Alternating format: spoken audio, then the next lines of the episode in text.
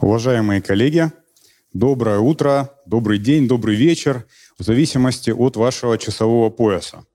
Сегодня э, на нашей лекции здесь есть зрители от Владивостока до Калининграда, и на самом деле это очень здорово, меня это очень радует.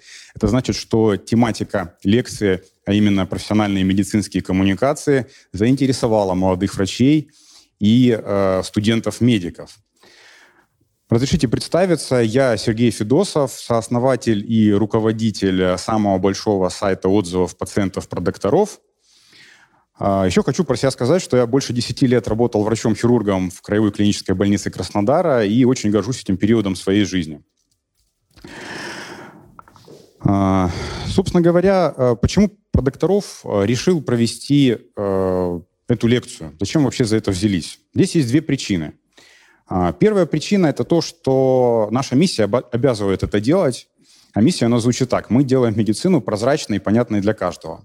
Но, кроме этого, была, конечно, и вторая причина. А, я, как э, доктор, а, вижу большую потребность и большой смысл в том, чтобы дополнительно освещать эту тематику. Причем особенно важно освещать э, тематику профессиональных медицинских коммуникаций именно для молодых врачей и э, студентов-медиков. Почему это важно? Потому что вы или уже столкнулись, э, или столкнетесь в ближайшее время с имеющими, к сожалению, место в здравоохранении негативными а, явлениями. Что это за явления? Это объективация пациента, обесценивание его как личности.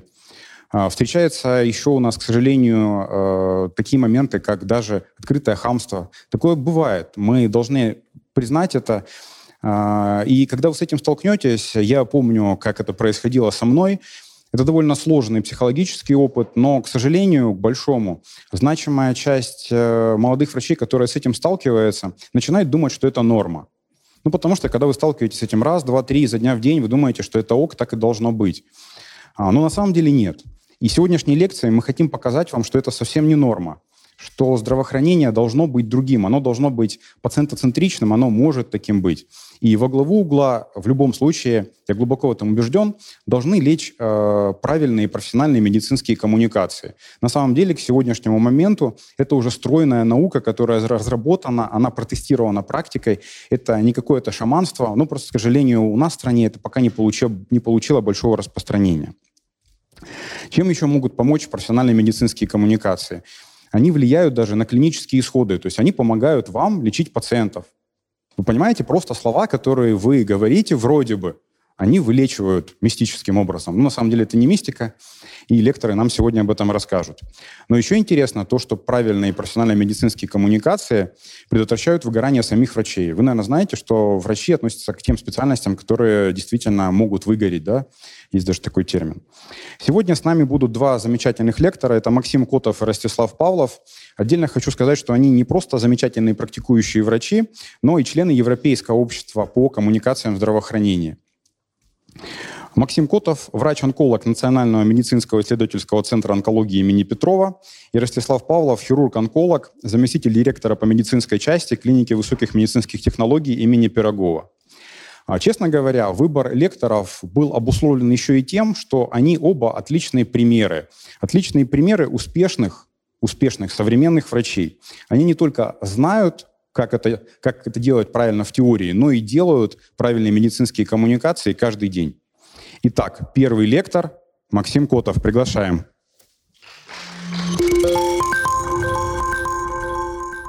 Вообще о том, что общению с пациентами нужно как-то учиться – Э, я впервые узнал только, когда поступил в ординатуру и образовательную программу, которая называется «Высшая школа онкологии». До этого, как и большинство из вас, я учился в обычном российском медицинском университете в городе Ульяновск, это Поволжье. И единственный, наверное, предмет, где нас хоть как-то учили общаться с пациентом, это было первое пропедевтика внутренних болезней, думаю, все они прекрасно знаете. И второй такой непонятный предмет, который, наверное, с первого по шестой курс нас сопровождал, это деонтология и медицинская этика.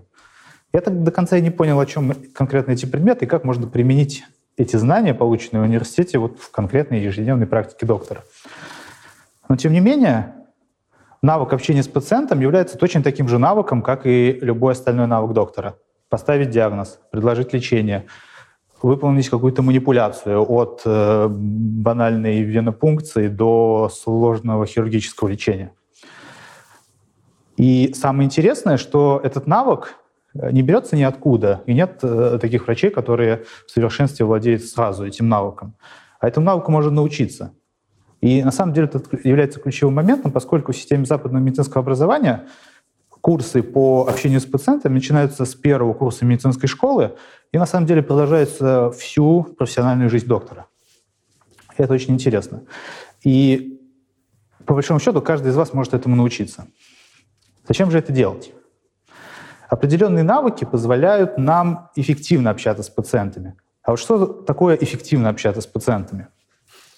Прежде всего это сделать так, чтобы определить истинную проблему пациента, зачем он вообще к нам пришел как врачу, собрать полную медицинскую информацию, а также ту информацию, которую он считает важным. Ведь э, по статистике примерно процентов 40 пациентов, помимо своей медицинской проблемы, в качестве жалобы, предъявляемой врачу, является какое-то изменение стиля жизни, обусловленное болезнью. То есть сама медицинская проблема не является основной для них.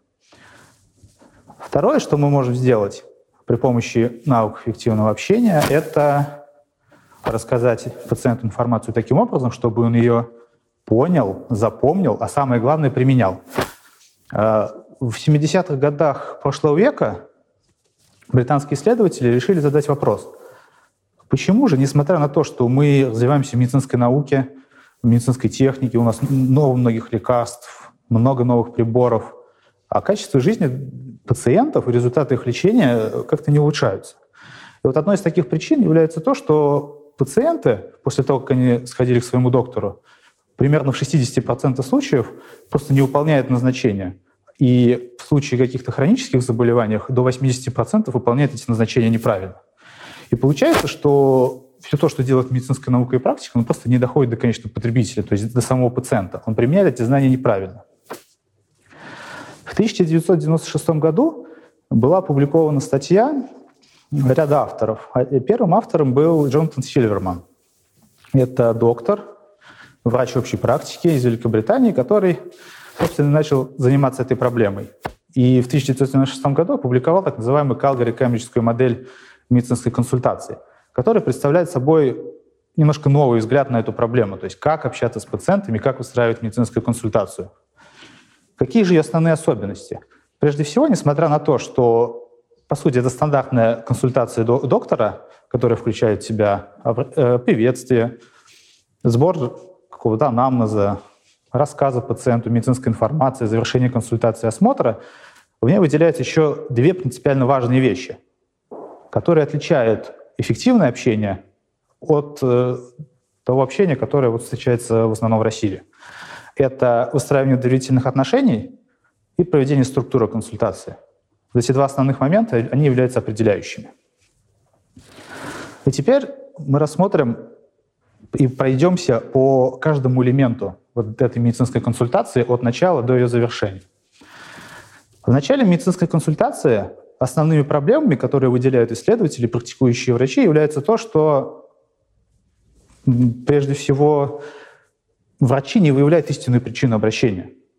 И согласно научным данным, эта цифра может достигать до 60%. То есть доктор не определяет действительно важную для пациента причину или проблему, с которой он обращается. И что делает доктор? А, когда пациент высказывает какую-то жалобу, он начинает первую жалобу детализировать, перебивает и задает закрытые, э, закрытые вопросы. В 1984 году было проведено очень интересное исследование двумя исследователями из города Чикаго, которые выяснили, что доктор в ответ на первую жалобу пациента, предъявленную, перебивает его через 18 секунд и начинает задавать какие-то закрытые вопросы. Например, пациент высказывает э, свою проблему о том, что у него болит правое колено. И что делает доктор? Вместо того, чтобы просто продолжить выслушивать эту жалобу, возможно, появятся какие-то еще, он начинает детализировать. А когда это началось? Что вы делали по этому поводу? и так далее. И что, к чему это приводит? Это приводит к тому, что пациент может просто забыть свою, свою причину обращения, то есть зачем он вообще пришел к доктору. А, еще одна проблема, которая встречается в начале медицинской консультации, это то, что не удается выстроить доверительные отношения, установить вот этот первоначальный контакт. а он очень важен, поскольку у доктора э, есть определенный запас со стороны доверия пациентов. Потому что пациент выбрал именно этого доктора, он вообще, в принципе, выбрал традиционную медицину и обратился к вам как к доктору. Хотя мог бы заниматься самолечением, либо прибегнуть к методам нетрадиционной медицины. Сразу скажу, что э, те, скажем так, специалисты, которые используют нетрадиционные методы лечения, обладают э, крайне эффективными навыками общения. И поэтому так много людей к ним обращается. Вот. И что мы можем сделать на этапе начала консультации? Начало консультации подразумевает в себя решение трех задач. Первое, нам нужно к ней основательно подготовиться. Второе, нам нужно установить этот первоначальный контакт, чтобы выстраивать доверительные отношения. И третье, на начале консультации нам нужно выяснить, а с какой, с какой же проблемой обратился к нам пациент, чтобы максимально ему помочь.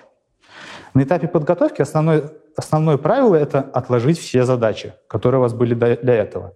По данным исследования, которое было проведено в Великобритании в 1995 году, было показано, что примерно 80% каких-то проблем на этапе начала консультации возникает из-за того, что доктор постоянно кто-то отвлекал. Коллеги, там, медицинские сестры, либо не отключенный телефон и не выключенный мессенджер. Это очень важно. Поскольку после того, как пациент вошел в кабинет или вы пришли к нему в палату на разговор, пациент для вас вот сейчас самое важное. После того, как вы подготовились к консультации и выделили определенное время и место для общения с пациентом, вам нужно установить первоначальный контакт. И существует ряд э, навыков, которые позволяют сделать вам это максимально эффективно. Прежде всего, вам нужно представиться, назвать себя, представиться по имени, по имени отчеству, в общем, как угодно и как принято в вашей медицинской организации. Второе, вам нужно уточнить, а как можно обращаться к пациенту. Этот навык особенно актуален в тех случаях, когда имя пациента не совсем вам знакомо, либо оно является редким, и вы можете, скажем так, возникнуть у вас сложности с произношением. И самый простой способ выйти из этой ситуации — просто спросить пациента. Возможно, он сам вам подскажет, как к нему проще обращаться. Затем вам нужно представить свою роль. То есть как вы, кто вы и как вы можете помочь пациенту. Например, вы говорите, что я врач-участковый терапевт и занимаюсь лечением определенных заболеваний.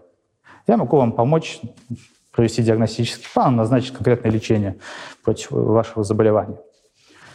И последнее, что вы можете сделать на этапе определения причины консультации, это рассказать определенное количество времени, которое потребуется для проведения консультации.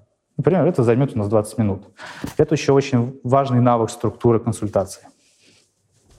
После того, как мы подготовились и установили первоначальный контакт, нам нужно определить, для чего к нам пациент пришел.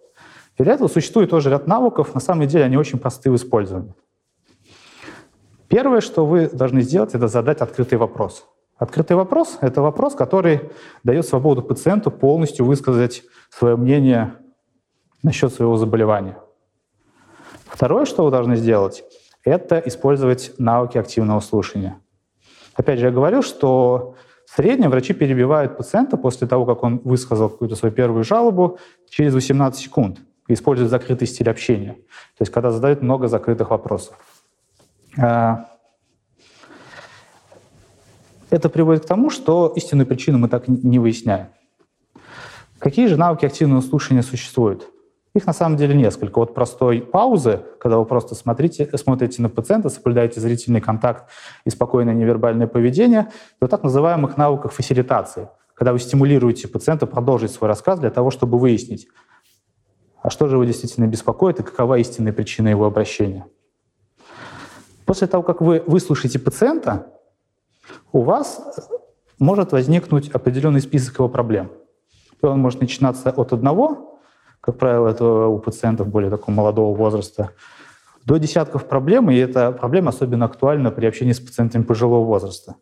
И список проблем, которые могут предъявить пациент, может исчисляться десятками. И в этом случае очень важно определить, а какая же проблема действительно важная, поскольку здесь нужно понимать несколько моментов. Первое, не все проблемы требуют решения прямо сейчас. И второе, Как правило, на консультации у вас все-таки ограниченное количество времени, и вы должны его использовать максимально эффективно, чтобы помочь пациенту. Поэтому обобщение — это навык, который заключается в том, что вы повторяете все то, что сказал пациент, формируете некий список проблем, позволяет вам соблюдать структуру консультации. Это в дальнейшем вам очень поможет выстраивать и доверительные отношения, и в дальнейшем собирать информацию о пациенте.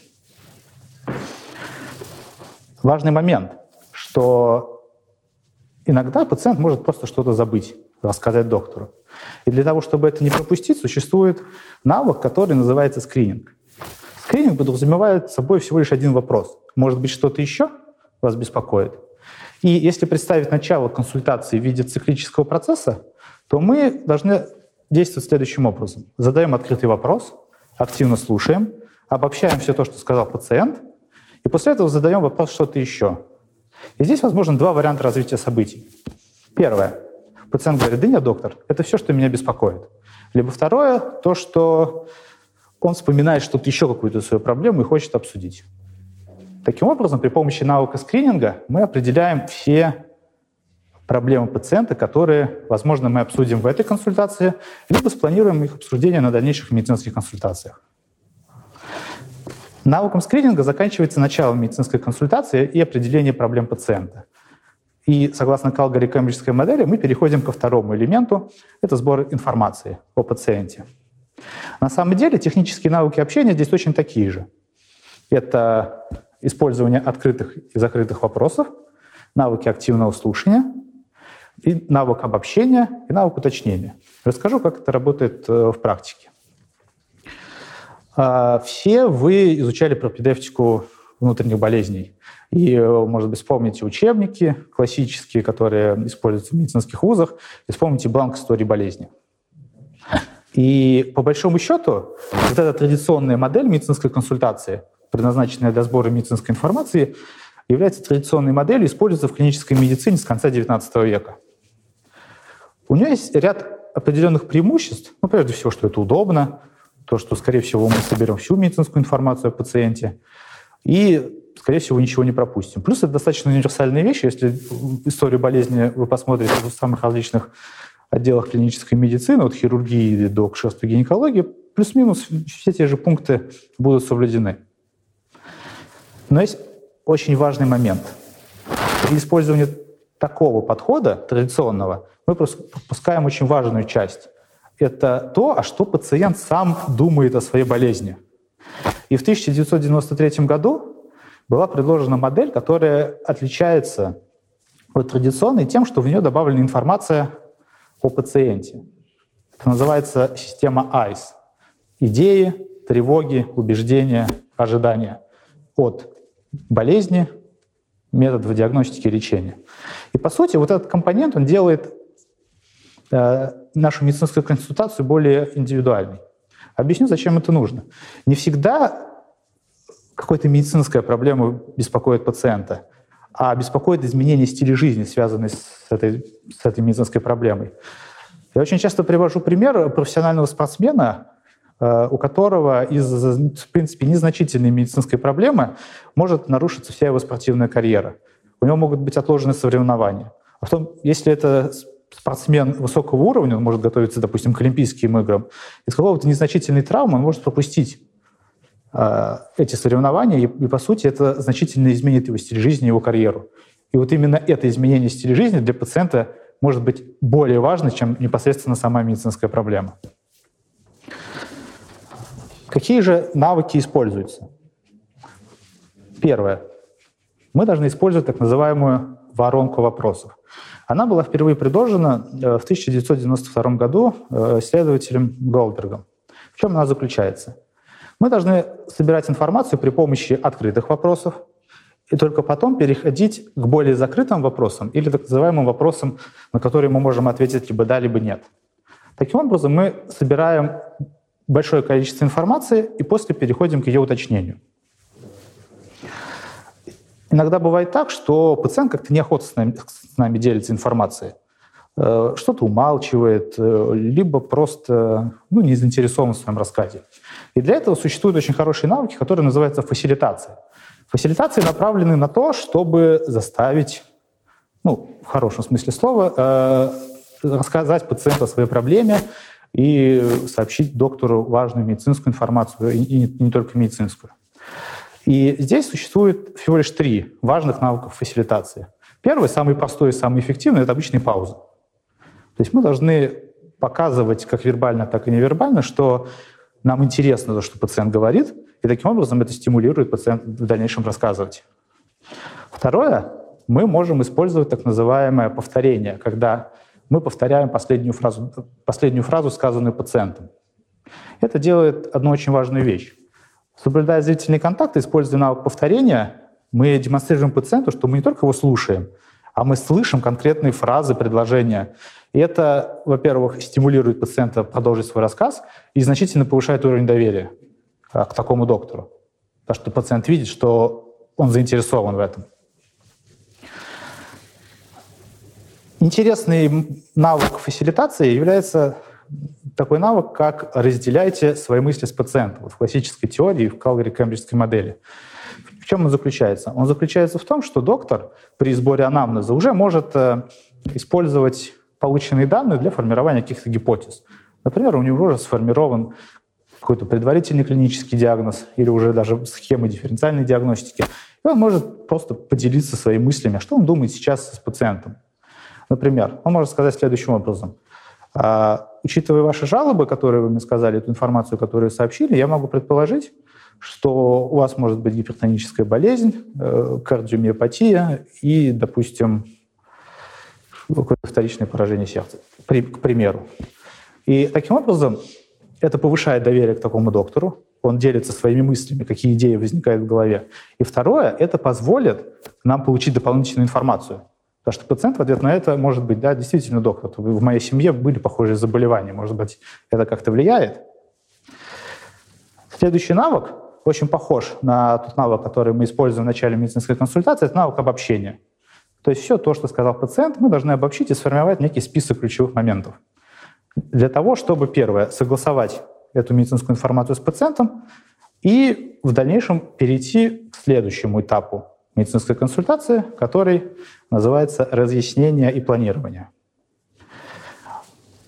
Грамотные навыки, которые используются на этапе начала медицинской консультации и в дальнейшем сбора информации, являются очень прочным фундаментом для следующего этапа разъяснения медицинской информации.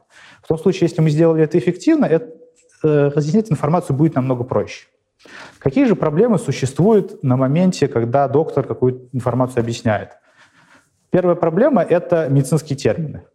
Доктора очень любят медицинские термины, поскольку они общаются между докторами, плюс они учились в университете, в ординатуре, кто-то получил ученую степень, и они очень любят эти умные слова. А, по данным исследованиям, порядка 80% пациентов, которые не связаны с медицинской деятельностью, просто их не понимают. И поэтому вот один из таких важных навыков на этапе разъяснения — стараться объяснять все максимально просто и доступно. Вторая проблема, которая существует на этом этапе, это то, что объяснение доктора, она выглядит как э, скучная лекция. Такая монотонная, без, без каких-то пауз, без проверки понимания. И согласно исследованиям, при таком стиле разъяснения информации пациенты максимум запоминают 40-50% информации, которая сказана доктором. А через 2-3 дня она, этот, этот э, объем информации уменьшается вообще до 20%. И еще одна проблема, которая существует э, в целом, на самом деле не только в российской медицине, но вообще в мировой, это проблема совместного принятия решений. То есть, когда мы с пациентом обсуждаем, какой же метод диагностики лучше, какой метод лечения лучше для пациента. Это очень важно, если мы хотим проводить пациент-ориентированный подход в медицине, а не патерналистическую модель, которая вот у нас все еще распространена. Когда доктор главный, и он говорит пациенту, вот делайте так, потому что то, что я так сказал. Какие же навыки общения помогут вам, как доктору, сделать так, чтобы пациент получил необходимое количество информации в максимально доступной форме, чтобы он ее понял, запомнил и, самое главное, чтобы он мог ее применять на практике, выполнять назначения, правильно принимать лекарства, записаться на необходимые исследования. Первое, что нужно сделать, это выяснить, а что же вообще пациент знает о своей проблеме э, и каких-то основных методах лечения? Мы живем в век э, высоких э, медицинских технологий и интернет-технологий. Интернет доступен практически всем. Исследование, которое было проведено 11 лет назад, в 2010 году, показало, что врачи, которые консультируют пациентов по общетерапевтическим каким-то моментам, а, эти пациенты в 86% случаев уже все нашли в интернете о своем заболевании, симптомах, методах лечения. И для врача это может быть некоторой проблемой. Прежде всего это обусловлено, что в русскоязычном интернете можно найти крайне недостоверную информацию, которая может быть и вредной. А, и второй момент, а, если при высоком уровне медицинской грамотности пациента нам придется потратить некоторое время на разъяснение той информации, которую он уже получил. Зачем это нужно? Это позволяет, прежде всего, повышает доверие к доктору. Мы интересуемся, а что же уже пациент знает. Второе, это позволяет нам сэкономить время. Если мы уже знаем определенную информацию, которую уже знает пациент, мы просто не тратим времени на ее объяснение. Второе, что мы должны сделать после того, как определили исходный уровень знания о своей проблеме, это спросить, а что бы вы хотели узнать? Потому что существует э, разное количество пациентов, которые вот хотят знать абсолютно все. Согласно исследованию, проведенному в Великобритании буквально вот лет шесть назад, показалось, что около 80% пациентов хотят знать максимально много о своем заболевании или состоянии. И менее 3% пациентов абсолютно не хотят знать ничего и полностью доверяют врачу, ну, потому что он специалист с медицинским образованием. Для того, чтобы определить, а, а что же хочет пациент, нужно сделать очень одну простую вещь. Просто спросить об этом. И вообще в теории коммуникации есть такое золотое правило, которое гласит о том, что если мы чего-то не знаем и хотим узнать, мы должны просто об этом спросить пациента. Пациент нам всегда в этом поможет. После того, как мы узнали у пациента, что же он хочет узнать, мы используем навык обобщения. Мы уже о нем говорили несколько раз, и, по сути, это универсальный навык структуры. Он позволяет нам сделать так, чтобы та информация, которая исходила от пациента, либо сообщалась с нами, была более структурированной и позволила нам продолжать нашу медицинскую консультацию более эффективно. Получив этот список, мы должны максимально доступно и понятно разъяснить.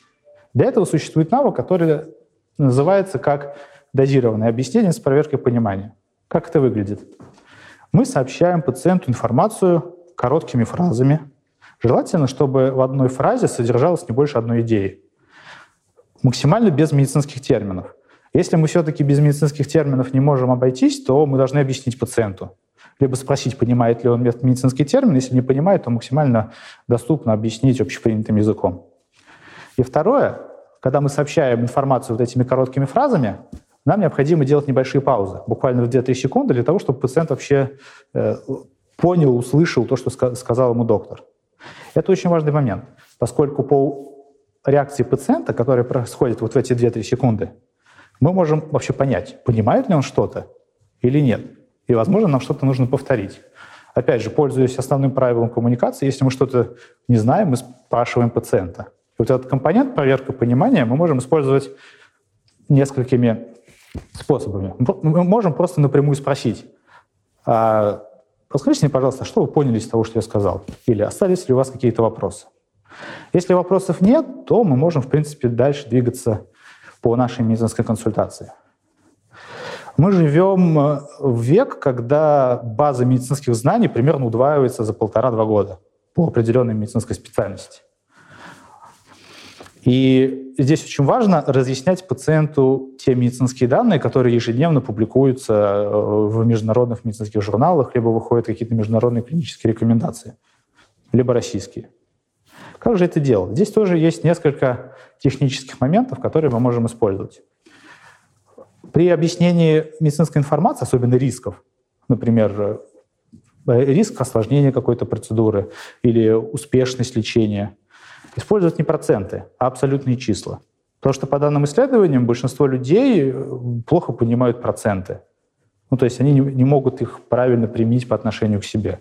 И вместо того, чтобы сказать, что осложнение данной операции 15%, лучше сказать, что если мы возьмем 100 пациентов, точно таких же, как вы, с точно таким же заболеванием, проведем им вот эту процедуру, то у 15 из них могут быть осложнения, соответственно, у 85 осложнений не будет. Это более понятно для пациента.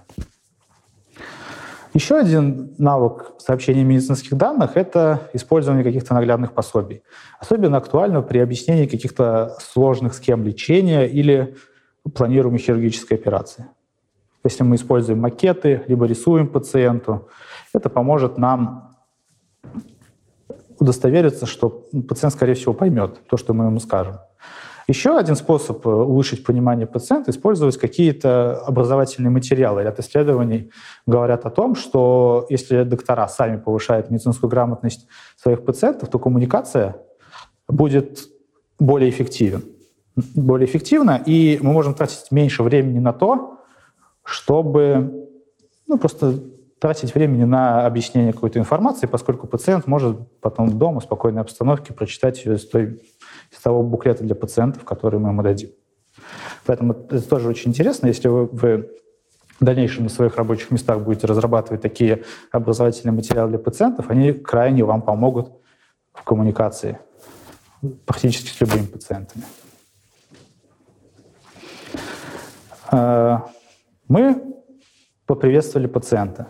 Мы узнали, что же его беспокоит собрали информацию о нем, о его медицинской проблеме, а также о том, вообще, что он об этом думает.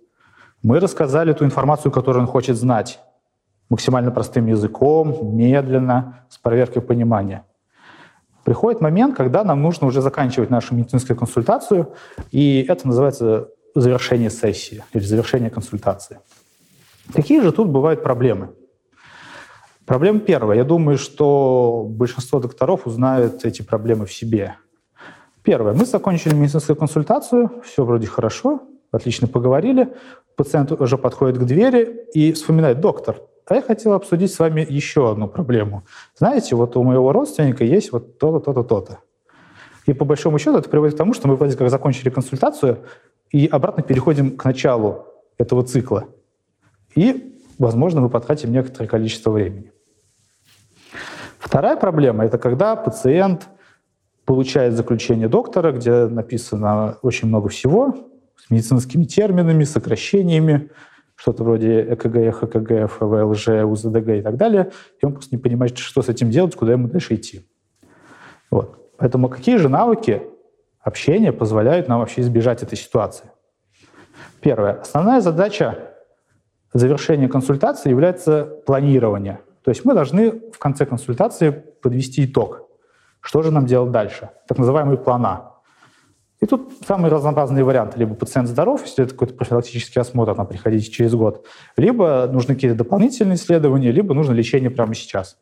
Хирургическое, медикаментозное, реабилитация, все что угодно. А, важно также разработать план «Б». То есть что получится у нас, если вдруг плана по каким-то причинам не сработает? Сломается аппарат флюорографии в поликлинике, э, заболеет какой-то доктор, и мы не сможем получить консультацию специалиста. Что делать в этом случае? Обязательно должен быть план «Б». Самый простой путь плана «Б» — это канал альтернативной коммуникации с доктором. Он будет, может быть самым разнообразным в зависимости от того, как комфортно вам, прежде всего, и как комфортно пациенту. Это может быть телефонная регистратура, электронные почты клиники, ваша электронная почта, э, мессенджер, телефоны, все что удобно. Обязательно при использовании таких альтернативных каналов коммуникации необходимо оговаривать правила, как им эффективно пользоваться. И в каких случаях их лучше пациенту не пользоваться, поскольку это просто небезопасно для него.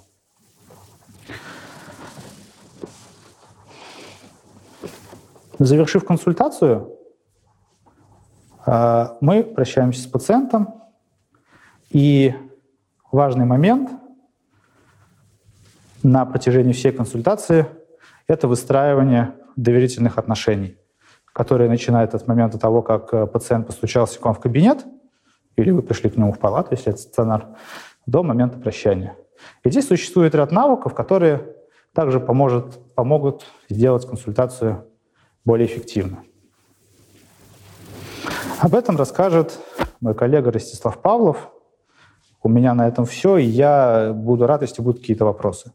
Сразу скажу, что те навыки, о которых я сейчас рассказал, они являются панацеей от любых проблем с пациентом. Но если вы ими будете владеть, то это значительно облегчит вашу профессиональную жизнь и сделает вас, как докторов, более эффективным. Спасибо.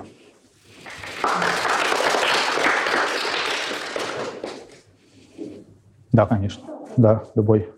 А, вы сказали, что концепция, где врач главный, уже потихонечку отходит в задний план, и а, многих своих знакомых, которые не в медицине, не связаны с ней, я слышала, что вот хотелось бы, чтобы был такой врач-друг, которому можно позвонить в любой момент. Вообще допустимо ли это, и как в таком случае выставлять границы? Спасибо. А, врач-друг – это хорошо. Но когда врач-друг, постепенно друзей пациентов у него становится очень много и может исчисляться сотнями и тысячами. И просто жизни врача не хватит на то, чтобы всем помогать в любой момент. Поэтому мы говорили об альтернативных каналах коммуникации. Важно, безусловно, если вы используете телефон в качестве э, контакта с пациентом, нужно обязательно оговаривать правила его использования.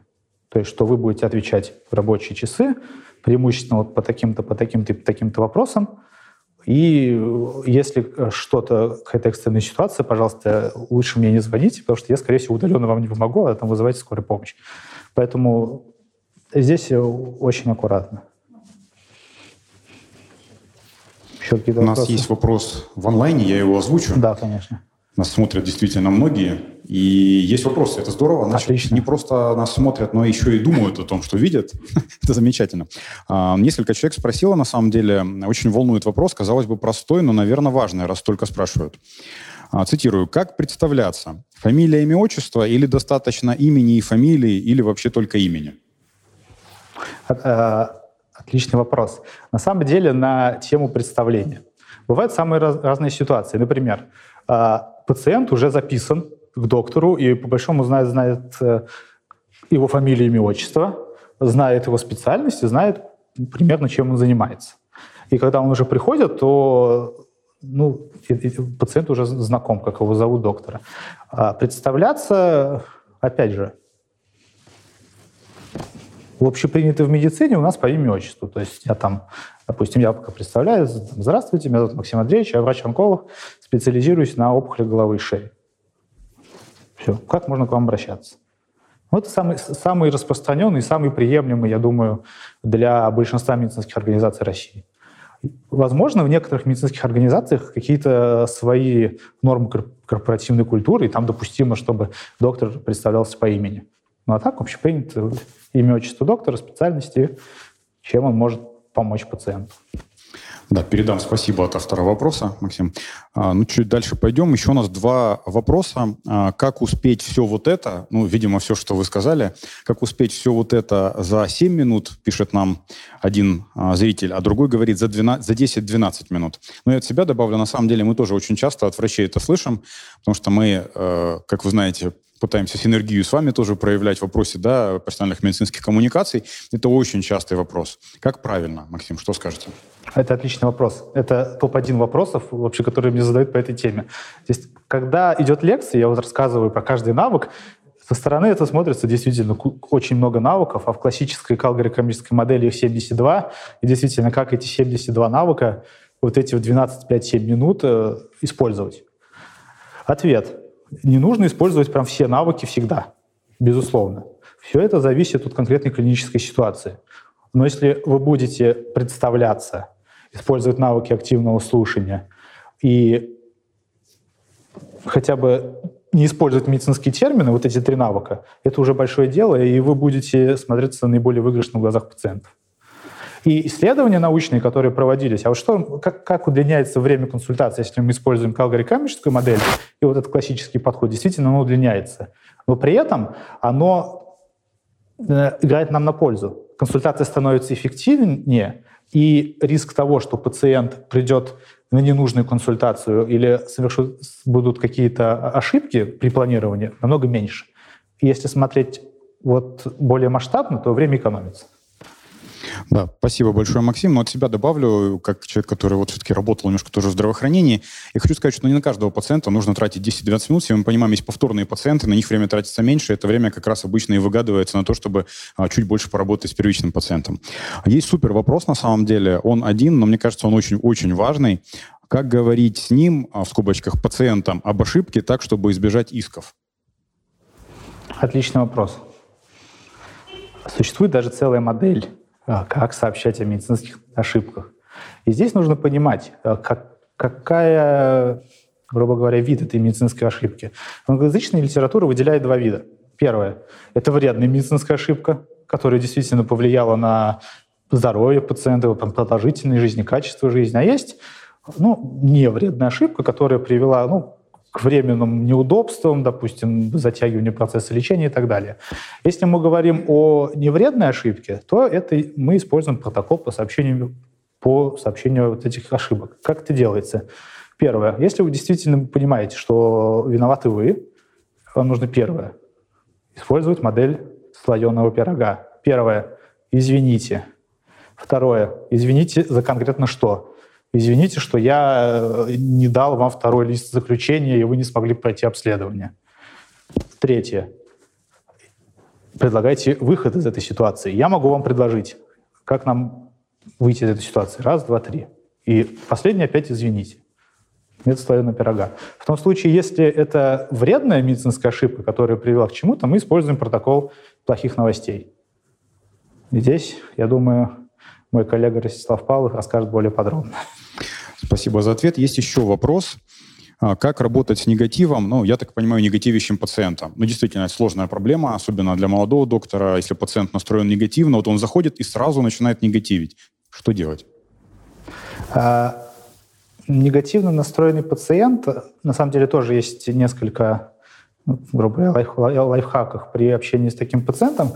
Прежде всего, его нужно выслушать и понять причину этого негатива. Быть может, э, его негатив исходит из того, что он неверно как-то информирован.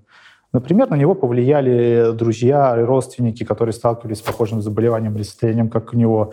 Либо он обращался к другим докторам, которые э, как-то повлияли на его вообще отношение к традиционной медицине. Поэтому первое, что нужно сделать в таких случаях, просто выслушать все, что он думает. Э, и после этого использовать навык принятия. Что это такое? Мы принимаем все то, что он говорит, насколько бы это было неправильно, нам неприятно, может, пациент в корне ошибается, но мы должны это принять без осуждения и выслушать и принять. И только после этого, как мы примем позицию пациента, мы можем уже использовать какие-то контраргументы. Э, по практике это работает. У меня достаточно такое часто. Попробуйте. Да, спасибо. Спасибо за ответ, Максим. Есть еще вопрос? Вас не отпускают со сцены. А, как фиксировать информацию во время разговора с пациентом, не теряя контакт с ним? Допустим, фиксировать данные анамнеза. Отличный вопрос. А, есть даже исследования на эту тему, а, как это делать лучше. И сравнивалось несколько моделей, когда мы сначала разговариваем, потом записываем, или когда мы сначала записываем, потом разговариваем. Но лучше всего использовать навык повестки. Как это работает? Э, я делаю это вот на каждом амбулаторном приеме. Я говорю, что а, мне ваша проблема ясна, я тогда сейчас задам вам пару медицинских вопросов, самых там обычных про аллергии, фоновые заболевания и так далее. После этого я изучу всю вашу медицинскую документацию, которая у вас есть. Потом я проведу ваш осмотр, а после этого я, мы обсудим, что с этим дальше делать, и зафиксирую основные моменты. Вот. И в то время, когда мы переходим к этапу скажем так, ну, каких-то медицинских вопросов с моей стороны, самой банальной информации, я вношу, ну, собственно, записи в, медицинскую электронную систему. Вот.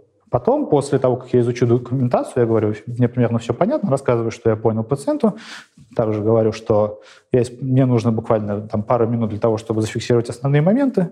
Вот. Основной принцип мы должны сделать так, чтобы медицинская консультация была предсказуема для пациента, чтобы он понимал, э, в каком момент времени мы находимся, что будет дальше, что если доктор э, на меня сейчас не смотрит, а занимается бумагами, то есть это все по плану. Это так и надо. Окей, спасибо.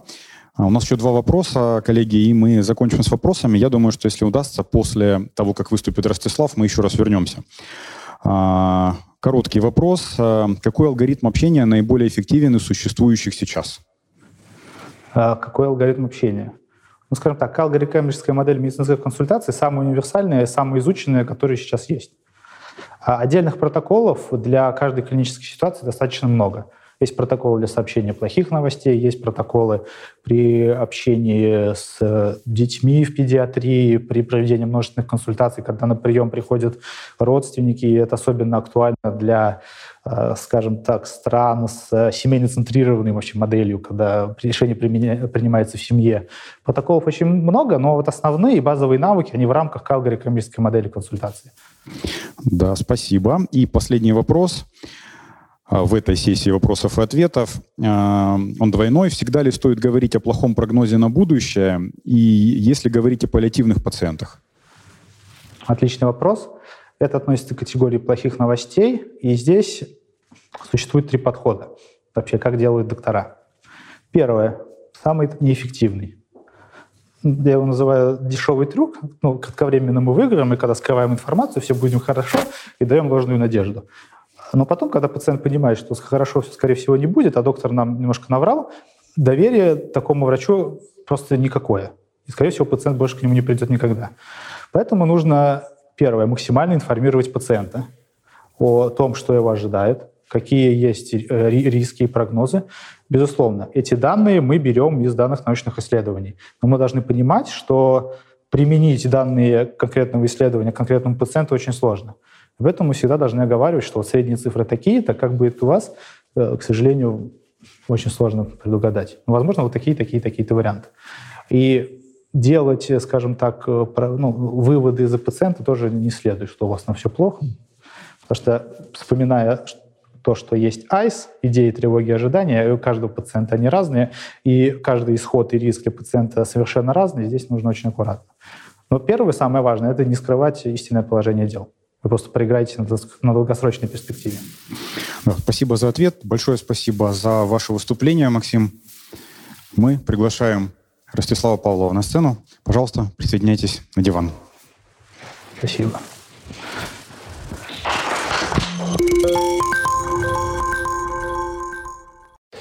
Ну что ж, добрый день, дорогие друзья. Э, добрый вечер, доброе утро, уважаемые студенты. Э, меня зовут Павлов Ростислав Владимирович, я хирург-онколог, заместитель директора клиники высоких медицинских технологий Санкт-Петербургского государственного университета, сказал на одном дыхании. Мне очень приятно видеть вас, вот, э, кто присутствует в студии, кто присутствует в онлайне. Спасибо большое, что нашли время на, найти и обсудить такую важную тему по общению с пациентами. Мой дорогой друг и коллега Максим Андреевич Котов рассказал немножко о базовых навыках, как нужно общаться, что нужно знать, какие есть тонкости, нюансы. А я, в свою очередь, хочу поднять э, несколько тем. Это тема, почему я вообще начал интересоваться этим вопросом, что меня сподвигло. Второй момент, как э, правильно использовать время в консультации. И важный, наверное, самый интересующий вас вопрос — это как сообщить плохие новости, как профилактировать конфликты и как вовлекать пациента в вашу консультацию. Начну с себя. Я на третьем курсе первый раз попал к пациентам, и это, наверное, выглядело как у всех студентов. Меня отправили на кафедру пропедевтики и сказали, иди общайся с пациентом. Я пришел, а, стал напротив него и стою и молчу. Он спрашивает, э, доктор, студент, интерн, ординатор, аспирант, э, как к вам обращаться? Э, я просто кивнул головой и вышел из, из палаты. Я пришел к своему преподавателю и спросил, а как мне вообще представиться? Он, ну, скажи, что ты Ростислав. Я зашел к пациенту сказал, здравствуйте, я Ростислав. Он, здравствуйте, Ростислав. Что вы хотели? Я, ну, у меня сейчас кафедра, я бы хотел вам задать вопросы. Он, ну, хорошо, задайте. Я, что, что болит? Он, ну, болит, почка болит. Я, ну, давно болит? Он, а есть еще какие-то вопросы? И после этой первой э, моей такой, э, назовем так, неудачно, э, неудачной, э, неудачного опыта общения с пациентом, я понял, что мне нужно где-то черпать знания. Черпать знания сейчас в студенчестве можно только или на кафедре, или прикрепляясь к более старшим коллегам, ходить с ними и как губка пытаться впитывать. Есть, я называю это, есть несколько э, теорий. Это теория э, среднего доктора, теория профессора, потому что как общаются профессора, это, э, я считаю, это мастерски, как правильно преподносят информацию. Но это э, годовые такие навыки, которые, воспи- э, которые они учились, усмотрели. В 2016 году я приехал в Санкт-Петербург, поступил в высшую школу онкологии, и у нас была первая лекция с Вадимом Гущиным, как правильно общаться с пациентами. На тот момент я уже закончил ординатуру, у меня уже был опыт э, работы с пациентами, и я понял, что я просто мастер спорта по общению с пациентами, и сейчас вежливость, тактичность и улыбка решат все проблемы. Но как я сильно ошибался. Когда я понял, что э, навыку общения я только умею там, быть вежливым, а навыком не владею, я понял, что это нужно глубоко и э, качественно искать решение этой проблемы. И мы начали заниматься навыком общения. Это калгари-кембриджская модель консуль... консультаций, это э, ролевые игры между пациентом и врачом. И э, самое главное, что это дало тот толчок, для того, чтобы в дальнейшем рассказывать своим э, ординаторам, молодым врачам э, и передавать этот навык, и показывать э, статьи, э, показывать литературу о том, как правильно учиться, показывать видео. С чего состоит профессионализм врача? Почему это нужно? Первое – это навыки принятия клинического решения. В студенчестве вас учат читать книги и запоминать информацию. Второе – это практические навыки как я умею оперировать, как я умею там, выполнять разные манипуляции, также является важнейшим этапом в профессионализме. И третье — это навык общения. Без навыка общения мы никак не сможем правильно выстроить, во-первых, консультативный прием, во-вторых, выглядеть хорошо в глазах пациента, и в-третьих, правильно объяснить всю тактику лечения и все дальнейшие там, прогнозы или моменты э, этапов принятия решения. Теорию начала вы уже все прослушали, вы уже все умные, все знаете. Давайте обсудим э, момент, э, как запоминается событие. Скажите, пожалуйста, кто помнит Олимпиаду в Сочи? Поднимите руки. Помните? Ну, помните, где она проходила? Сочи, молодцы, отлично, не спите. А, Олимпиада проходила в Сочи. Скажите, на открытии Олимпиады что вам запомнилось? Абсолютно верно. Вы не вспомните, кто выиграл Олимпиаду. Вы не вспомните, как она прошла, как э, было все хорошо. Вы помните о том, что кольцо не раскрылось на открытии. Консультативный прием – это, в принципе, то же самое. Пациент запоминает э, ваш, э, ваши, э, свои ощущения после общения с вами. Он приходит к вам, он не знает, насколько вы хороший доктор – тем более студент, который только-только начинает там свою практическую, практическую часть, навыки, он, он не знает, э, как вы хороши. Но общение — это то, что вам поможет раскрыться и дать возможность пациенту понять, насколько вы хороши и насколько вы правильно и грамотно можете принимать э, клинические решения. Э, что, э, к чему я это все подвожу? мы должны помнить о том, что время консультации, как говорил Максим, э, делится на определенные этапы. Первый этап — это обязательно э, этап приветствия. Например, когда я к вам зашел, я обязательно поприветствовал всех вас, рассказал, кто я и чем я занимаюсь. Помните о том, что всегда навык приветствия и вообще приветствия в любой ситуации — это то, что сильно откладывает эмоциональный отпечаток на пациенте или на, или на собеседнике. Это то, что складывает впечатление. Второе – это обязательный момент в плане, э, когда пациент... Э, и давать возможность пациенту говорить. Э, есть, Максим тоже приводил исследования по поводу хирургии. Я на себе, как только начал использовать этот навык общения, проверил, сколько максимум я смог слушать пациента с момента начала консультации. И оказалось, это было 12 секунд. Я поставил себе таймер, э, секундомер, я включил секундомер, понял, что сейчас я должен слушать пациента. Я слушал, слушал, слушал, слушал, слушал. Для меня это показалось целая вечность. И потом мне прям, я сказал, э, ответил ему и увидел, что это 12 секунд всего было. Поэтому навык, навык активного слушания очень важный навык. Поэтому всегда помните о том, что пациенту, момент, оставляйте пациенту время, чтобы он поговорил. Третий момент – это когда, говорится, когда уже вы можете сообщать какие-то новости, это там, обсуждать тактику лечения, сообщить там этап плохих новостей или там этап прогноза. И потом уже э, после этого момент э, смотрите на реакцию пациента, как он на это отреагировал, что ему осталось непонятно. И важный момент, который я хотел бы э, акцентировать для вас всех, это прощание. Помните о том, что консультация заканчивается только на моменте, когда пациент уже вышел за дверь. Когда вы его проводили, попрощались с ним, и он уже ушел. Потому что критическая э, точка, файл запоминания эмоций от консультации происходит в два момента. В приветствии и в прощании. Насколько бы вы хорошо в моменте, в середине консультации не рассказывали, не говорили о, о прогнозах, не говорили о хороших новостях, и если вы в конце, ну, назовем так, не отработаете момент прощ, э, там, прощания или сказать там, до свидания, пожелать там, хоро- хорошего дня, то пациент не вспомнит момента вот этого серединки. Он вспомнит, как с ним попрощались или как его поприветствовали.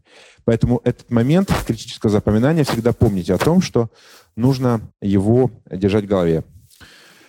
Второй момент, который я хотел бы также обсудить, это навык э, вообще э, по, э, когда вы проводите консультацию, это мимика, это жестикуляция, это зрительный контакт правильно задали вопрос зрителей во время того, как, э, как не терять контакты во время э, и вовремя проводить консультацию, на что Максим Андреевич блестяще ответил, что нужно обязательно проговорить пациенту, что я точно так же использую, что сейчас мы с вами пообщаемся. Если позволите, сейчас я там запишу определенные моменты, которые мне нужно указать в истории болезни, и в конце мы с вами подведем итог и обсудим дальнейший план лечения. Если пациенту сразу обговаривать временные рамки, которые имеет доктор, пациент будет четко и грамотно выстраивать, также подстраиваться под эти временные рамки. То есть если вы говорите о том, что э, приходят там говорливые пациенты, особенно там э, бабушки, которые приехали, им хочется высказать, им нужно обсудить э, вопросы, касающиеся телевизора, э, новости, их касаются какие-то новости, э, ну разные новости, чтобы сказать так политкорректно, разные новости, всегда старайтесь сказать о том, что глубоко уважаемая э, Лидия Ивановна, у нас с вами есть определенный промежуток времени, чтобы провести консультацию. К сожалению, меня ждут следующие пациенты, которые э, потребуют э, времени для того, чтобы мы, мы э, провели с ними консультацию. И только тогда вы сможете вкладываться в эти маленькие временные промежутки, там 7, 12, 20 минут, которые у вас есть. Э, продолжаем по зрительному контакту. Пациент всегда чувствует и всегда видит э, моменты контакта.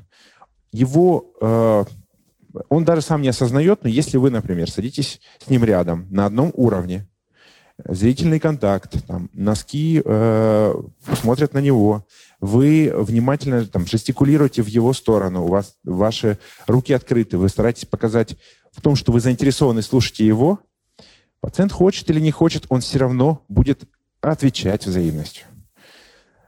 Самый простой э, способ для того, чтобы сразу расположить пациента, какой способ лучше всего ре, э, для реакции, когда человек, э, как, в каком состоянии бы не зашел? Правильно, улыбка. Если вы улыбнетесь пациенту при первичном контакте, хочет он этого или не хочет, он улыбнется вам в ответ. Даже сейчас я вам улыбнул, э, немножко улыбнулся, а вы сидите, все улыбаетесь мне в ответ.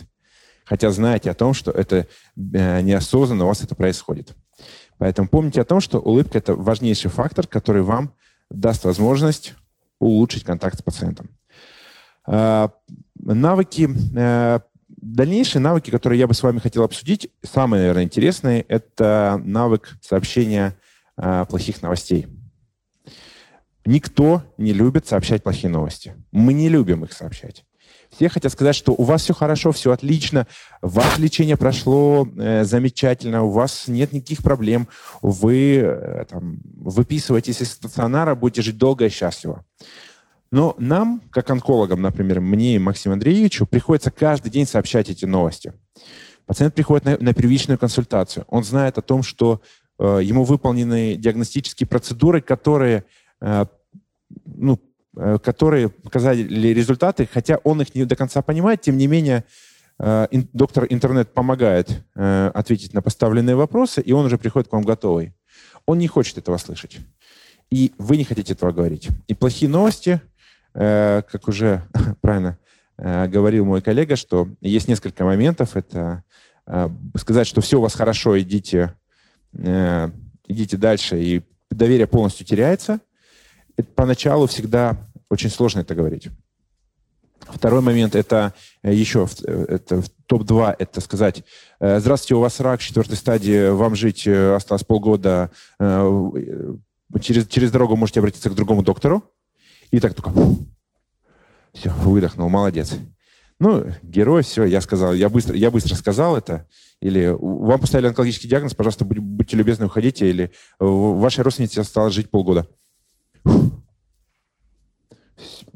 Тоже неправильно. Поэтому есть определенный протокол сообщения плохих новостей. Это протокол Spikes, который э, там, включает в себя э, ряд э, этапов. Но я хочу, так сказать, простыми словами, студенческими, чтобы все было понятно, как вы, как вы объясняете своим пациентам, и я постараюсь вам объяснить. Всегда спрашивайте, когда приходит пациент, он на примере, давайте сейчас обсудим. К вам пришел пациент, у него выявили э, онкологический диагноз, к примеру, и он хот- хотел бы обсудить, пришел, пришел с результатами биопсии. Это мужчина средних лет, успешный, прекрасно, у него все хорошо, дети, там, э, дети, красавица жена, он генеральный директор крупной клиники, он садится к вам э, общаться по поводу результатов. Чаще всего это, доктор, у меня мало времени, давайте быстро все расскажите и я, я пойду, тем не менее он хочет выслушать и понять, что за проблема. Всегда начи... Ну, вы представились, поговорили, сказали, что я такой-то, такой-то, моя, моя, я такой-то доктор, моя роль консультации, я сегодня с вами обсудим результаты, которые вам пришли. Э, дальше задавайте, задайте вопрос э, о том, что вообще знает пациент – как вообще он э, информирован, не информирован. Есть пациенты, которые уже вам сами, им, им проще будет э, сказать, что, доктор, я уже все знаю, у меня там э, такой-то, такой-то диагноз, мне нужно такое-то, такое-то лечение, скажите, пожалуйста, когда я могу его начать.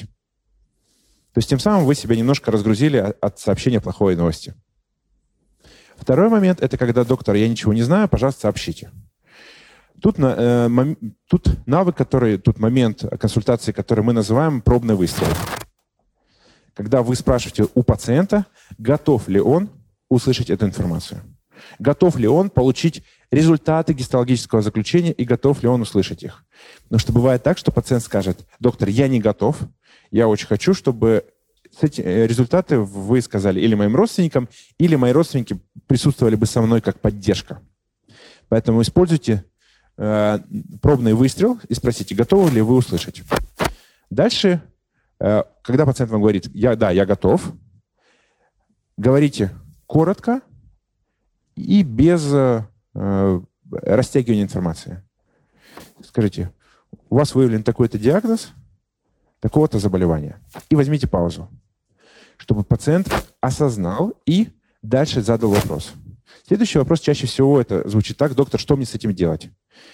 И дальше вы продолжаете, вы включаете э, навык эмпатии, что вы говорите о том, что действительно это сложный диагноз, я могу понять, как вам сложно сейчас там, переживать эти эмоции. Тем не менее, мы готовы вместе, давайте вместе обсудим дальнейшую тактику лечения. То есть вы вовлекаете пациента в принятие решения по лечению его заболевания. И он чувствует уже командную игру.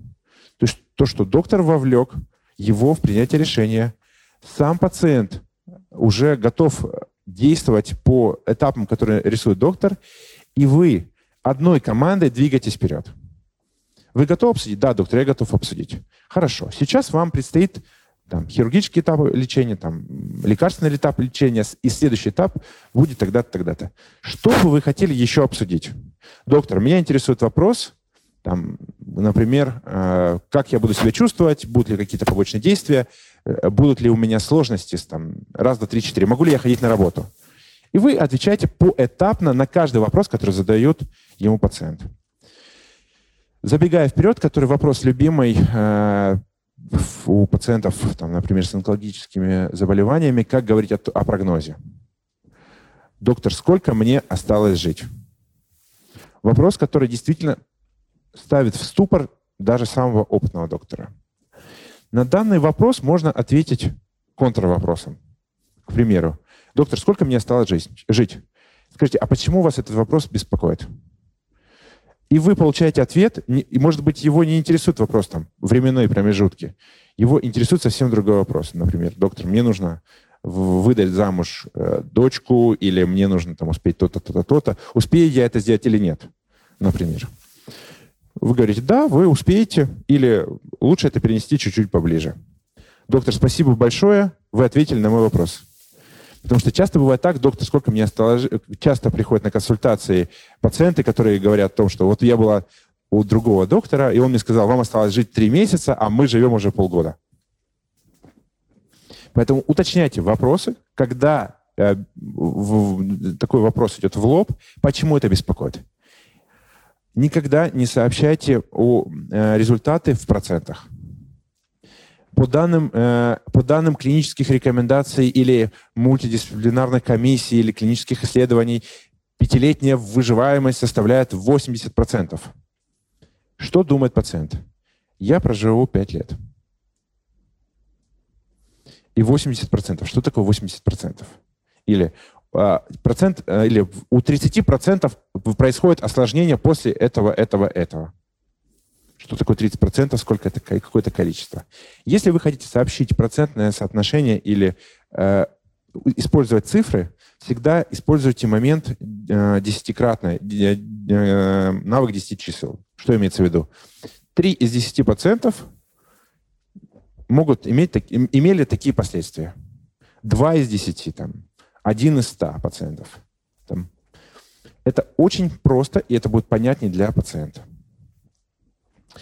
А, важный момент, который также бы хотелось обсудить, это конфликты. Конфликты — это мой, мой, например, конфликтный пациент — это мой самый любимый пациент, потому что он всегда мотивирован, он всегда приходит уже э, заведенный, у него много информации. Э, чаще всего это просто влетает фурия в кабинет, садится, и ты даже не успеваешь представиться. Как сказал Максим Андреевич, дайте человеку высказаться. И используйте навык активного слушания. Доктор, меня беспокоит это, это, это. Так. А еще, доктор, я вот... Хорошо, что-то еще? Доктор, а вообще меня там... Это, на этом, э, может быть, вы что-то еще хотели бы сказать? Доктор, а еще... Все, я закончила. Значит, хорошо. Давайте теперь так. А что вас действительно беспокоит? Почему у вас вызваны такие эмоции? Вы знаете, меня внизу не пропустили э, без бахил, а я не успел купить бахилы. То есть причина оказалась не э, в работе, там, например, док, с доктором предыдущий, на, предыдущий какой-то опыт, а причина, которая вообще не казалась э, медицинской. Поэтому всегда помните, что в конфликте участвуют два человека. Не может конфликт состоять только лишь из пациента. Если доктор сразу вовлекается в процесс э, проблем пациента, если доктор спрашивает, почему это его беспокоит, и э, дает следующий шаг, это принятие и помощь с решением этого, этой проблемы, то 99% конфликтов можно избежать. По данным всех современных исследований, все конфликты между доктором и пациентом связаны, связаны с общением. То есть пациент или что-то не понял, или что-то не слышал, или доктор нахамил, или э, какой-то произошел конфликт э, любого, любого формата. То есть 90% жалоб идет из-за неправильного общения. Поэтому навык общения — это не только навык хоро- хорошо выглядеть доктором, это навык профессионализма, но и навык профилактики конфликтов. Помните о том, что в любом любой конфликт можно профилактировать. Если даже ситуация заходит сильно далеко, например, там пациент э, говорит о том, что все, я не могу больше слушать, доктор, э, вы не можете найти со мной общий язык, всегда предложите решение в виде альтернативы. Хорошо. Э, я вижу, что у нас есть сложности в общении. Если вы не возражаете, давайте я приглашу более старшего коллегу или более старшего коллегу по званию, с которым вы обсудите, и мы вместе найдем решение данной проблемы. И вы тем самым уже профилактировали проблему. Приходит ваш заведующий, приходит ваш начмет или директор, который помогает садиться, с вами, э, садиться рядом, и пациент обсуждает уже проблемы, которые, казалось бы, можно было решить с вами, тем не менее, он, ему потребовался старший, старший доктор или старший э, по званию. И вы с тем самым профилактировали, и он уходит удовлетворенный. Потому что мы все работаем для того, чтобы пациенты уходили счастливыми и удовлетворенными. Пациент приходит к нам на консультацию, не мы приходим к пациенту на консультацию. Э, у нас пациентоориентированная медицина. Помните о том, что важный момент, когда пациент заходит, он, у него, для него это очень серьезный стресс. Обеспечьте ему комфортные условия, обеспечьте ему без, эмоциональную безопасность консультации. Вы также приходите на консультации к э, своим там, друзьям или коллегам или к другим докторам. Вы точно так же испытываете стресс. Поэтому э, профилактика – это стресс, а профилактика э, эмоциональной безопасности даст возможность хорошо и правильно провести консультацию, которая приведет к результативному э, ответу на любой этап лечения, и вы будете прекрасно выглядеть э, в лице пациентов, которые оставят хороший отзыв на продокторов.ру. Информация прозвучала на правах рекламы. Вот, поэтому, дорогие э, э, студенты, дорогие друзья, что еще хотелось бы мне сказать по поводу э, общения с пациентами и вообще общения. Общение — это важнейший навык, который вообще есть у нас. Помните о том, что общение с пациентами, он на этом только не заканчивается. Общение в коллективе также является важнейшим этапом для того, чтобы чувствовать себя комфортно, чувствовать себя эмоциональной безопасность. И самое главное, что этот момент общения правильного в коллективе тоже должен быть обязательно. И вы должны этому обучать и транслировать о том, что навыки общения — это важнейшие навыки, которые, которые можно научиться, которые можно э, изучить научно, и самое главное, которые можно обучать их дальше. То есть это то, что э, действительно никак не связано с вашим воспитанием, вашим социальным статусом э, и вашим окружением, в котором вы находитесь. Поэтому навык которые нужно обязательно освоить. Мы обязательно готовы, мы открыты к э, общению и готовы всегда ответить на все поставленные вопросы и помочь вам стать самыми лучшими профессионалами, прекрасными специалистами и, главное, любимцами своих будущих пациентов. Спасибо большое. С вами был Ростислав Владимирович Павлов. По-моему, я вложился. Коллеги, поблагодарим Ростислава за выступление. У нас есть уникальная возможность задать ему вопросы. Сначала те счастливцы, которые у нас находятся в зале, а затем я буду зачитывать вопросы из Ютуба. Спасибо за выступление. Я хотела бы задать вопрос, а что делать, если пациенту сообщается ну, вот, страшный диагноз, и он уходит в отрицание этой болезни? А, Отличный вопрос.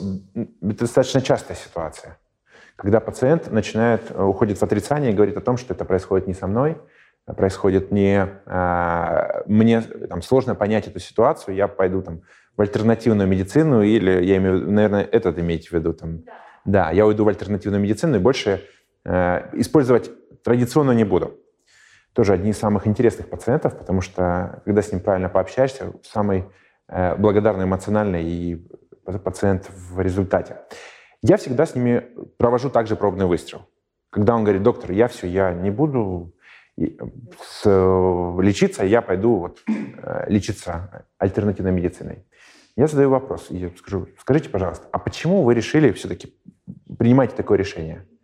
Доктор, я же прочитал, мне дали, посоветовали, что грипп Чага поможет мне полностью излечиться от данной болезни. Я говорю, окей, вы большой молодец, что прочитали в интернете. И я вижу, что вам не все равно на вашу болезнь. И вы знаете, мне тоже не все равно. Давайте, если вы мне позволите, я вам расскажу о грибе чага, к чему он может привести, и какие результаты могут быть хирургического лечения. Вы не будете против? Доктор, не буду. Расскажите. Я им рассказываю о своей истории, э, о том, как э, после приема, например, капельниц содой на вертолете забирали в реанимацию пациентов полностью, как, э, говорит, там, как альтернативная медицина приводила там, жутким последствиям, которые мы не могли спасти, и рассказываю о том, что вот, пожалуйста, вот есть у нас примеры, которые говорят о том, что, например, традиционная медицина э, поможет и сделает такие-то результаты. Но обязательно помните о том, что все сообщения, все такие сложные разговоры должны быть с эмпатией. Что вы понимаете, и вы поддерживаете его, и, и готовы идти вместе с ним, и всегда готовы принимать его точку зрения. Тем не менее, если он позволит, вы скажете, расскажете свою точку зрения как профессионал, как эксперт в этом вопросе и как человек, который знает современные данные по лечению такой категории пациентов. Когда вы все так расскажете, 9 из 10 пациентов останутся с вами и не уйдут на альтернативный этап лечения. Ну, можно еще использовать запрещенные приемы, о которых мы поговорим чуть позже. Э, когда вы спрашиваете, а знаете ли вы пациентов, которые излечились от э, любого диагноза э, нетрадиционным методом, вы говорите, да, знаю. Вы спрашиваете, а точно ли у него был этот диагноз? Вот, поэтому ну, я ему не рекомендую использовать эти запрещенные приемы.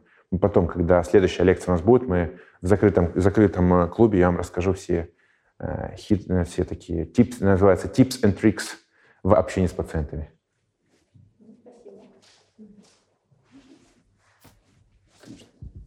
А, довольно банальный вопрос, который можно задать врачу-онкологу. Как вы боретесь с эмоциональным выгоранием? А, у меня его нет. Я бегаю, занимаюсь спортом, медитирую и много работаю. Вот вы сказали про эмпатию. Я да. так понимаю, что импонируя, да, мы ставим да, себя да, на место да. пациента. Вот. Эмпатия – это важный навык. То есть мы помним о том, что эмпатия – это осознанное сопереживание с текущей ситуацией, но без потери чувства, э, что это происходит с пациентом, а не происходит с вами. Безусловно, любой доктор, любой специалист, если скажет о том, что я не пропускаю через себя я навык эмпатии, я там поговорил с ним и отправил, уехал домой э, в семью, а пациент уехал там лечиться, безусловно, мы все равно пропускаем через себя пациента. Но помните о том, что если навык общения с пациентами – это один из моментов профилактики выгорания. Потому что когда вы знаете, как правильно общаться, на в каком этапе вы находитесь и как вам правильно сообщить плохую новость, это у вас происходит с, меньшим, с меньшей эмоциональной нагрузкой, и самое главное, что с более эффективным результатом по эмоциям для пациента. Да, сейчас я передам микрофон. Не могу просто тоже не ставить свои 5 копеек. Вы уж извините.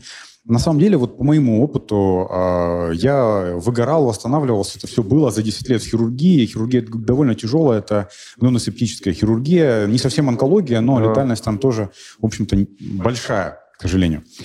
А, на мой взгляд, э, доктор, доктор выгорает тогда, когда он обратно от пациента не получает отдачи. А не получает отдачи он тогда, когда он находится в негативе, в конфронтации с пациентом. Вот как только развиваются такие отношения, на мой взгляд, в принципе, вот здесь начинается как раз выгорание. Выгорание происходит не потому, что доктор много работает, а потому что пациент ему не возвращает вот хорошие позитивные эмоции.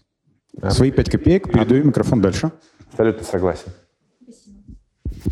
А, я хотела бы спросить, есть ли особенности взаимодействия именно студента и пациента? Потому что он к нам не приходит, а мы идем к нему Конечно, в палату. отличный вопрос по поводу того, когда все смотрели сериал «Интерны», когда, приход, когда ты заходишь к пациенту и тебе говорят «интерн» или «студент», такой «я доктор уже первого года работы».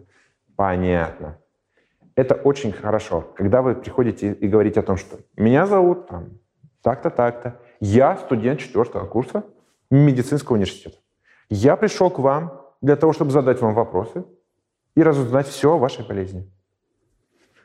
Вы представляетесь, не нужно стесняться своей роли. Если, вы говорите, если пациент говорит вам о том, что, доктор, что-то вы слишком молоды, вы включаете что? Правильно, навык эмпатии. Вы знаете, я бы на вашем месте тоже очень бы переживал, когда ко мне пришел молодой доктор. Ну давайте мы вначале с вами пообщаемся. Вы, если вы позволите, я задам вам несколько вопросов. И если у нас останутся что-то, какие-то недопонимания, которые могут, э, которые у вас останутся, я привлеку или приглашу старшего доктора. 10 из 10 пациентов после таких слов остаются очень счастливы и довольны, и они ждут именно студента или ординатора, а не взрослого лечащего врача. Ну, я по, своей, по практике своей клиники. О том, что ты, когда заходишь к ним и э, приходишь, там, э, начинаешь спрашивать после операции, говоришь, здравствуйте, как вы себя чувствуете? Да, да, все отлично. А где, э, где Артем Васильевич? Ну, я вообще-то вас оперировал. Да, да, отлично. Вот он вот молодец, хороший, вот заходил ко мне, отлично. Вот, ну, сейчас я вам его приглашу. Поэтому, когда вы правильно используете этот навык, не стесняйтесь сказать о своей роли, сказать о том, что кто вы и какие цели у вас. Ни один пациент не будет препятствовать. Вы показываете внимание ему. А внимание – это самое дорогое, то, что может получить пациент. О, вопросов становится все больше. Вопросов все больше – это здорово. Э, Ростислав Павлов, хочу сказать спасибо за лекцию и задать такой вопрос. Э, сообщение родственникам о смерти пациента – это какие есть нюансы и в чем отличие о сообщении о плохих новостях же пациента? Это тоже плохая новость. Вы действительно, это очень такой момент э, сложный, и я всегда рекомендую на первых этапах использовать не один на один, там, младший доктор и родственники, а приглашать кого-то из старших. Сообщение это точно такой же навык сообщения новостей. То есть вы собираетесь э, в отдельную комнату, я рекомендую, чтобы пациентам было комфортно. Вы их присаживаете и короткими фразами начинаете сообщать. Говорите, что там, как я могу к вам обращаться, там, Людмила Ивановна, там, Сергей Павлович, у меня для вас есть плохие новости. Чаще всего там, они могут там, сами догадаться или что-то еще. Они спрашивают, доктор, что случилось? Мне очень жаль, но ваш родственник скончался или умер. Пауза.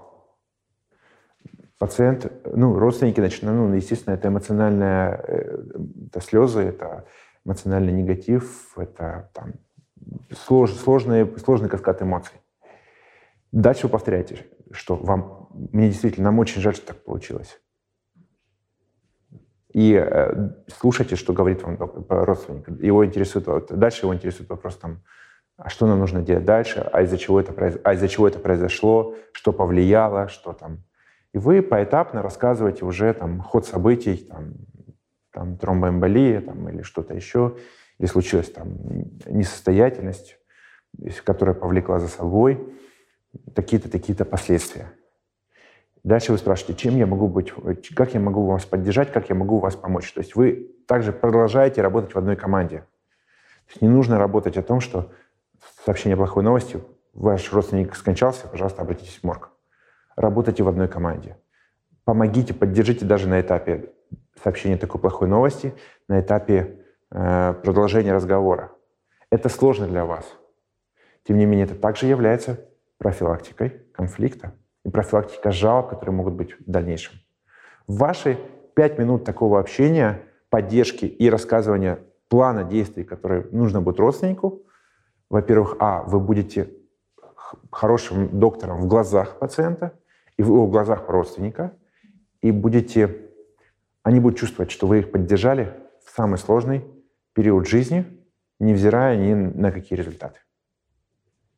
Спасибо. Коллеги, вопросы в зале есть или мы перейдем к онлайну?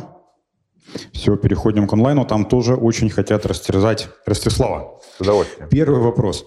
Здравствуйте. Что делать, если пациент очень долго перечисляет свои жалобы без остановки, вплетая в свой рассказ анамнез жизни пациенты 60+. Отличный вопрос. Я всегда э, понимаю по времени, то есть если идут жалобы, жалобы, жалобы, жалобы, жалобы, я, я прошу, я говорю так, что Евдокия Семеновна, стоп. У нас с вами 7 минут на консультацию. Если мы продолжим с вами обсуждать, какие проблемы у вашей коровы в селе, то и мы не сможем перейти к назначению лечения и рекомендации по дальнейшей тактике лечения. Давайте с вами договоримся. Если у нас останется время в консультации, чтобы обсудить ваши другие проблемы, которые не касаются непосредственно данной консультации, мы с вами обязательно вернемся к этой обязательно вернемся к этому этапу разговора. И чаще всего пациент останавливается и переходит к сути, которая волнует доктора для того, чтобы поставить правильный диагноз и назначить правильное лечение. Да, по поводу коровы это отлично, спасибо. А, вопрос, как доктору справляться с эмоциональной нагрузкой? Ну, возможно, ваши рецепты чуть-чуть шире. Я так понимаю, спорт, что а, еще? Спорт, э, отдых. Обязательно используйте отдых. То есть, э, если выделен отпуск два раза в год, используйте его на, на, по полной. То есть выключили телефон и уехали, отключитесь от медицины.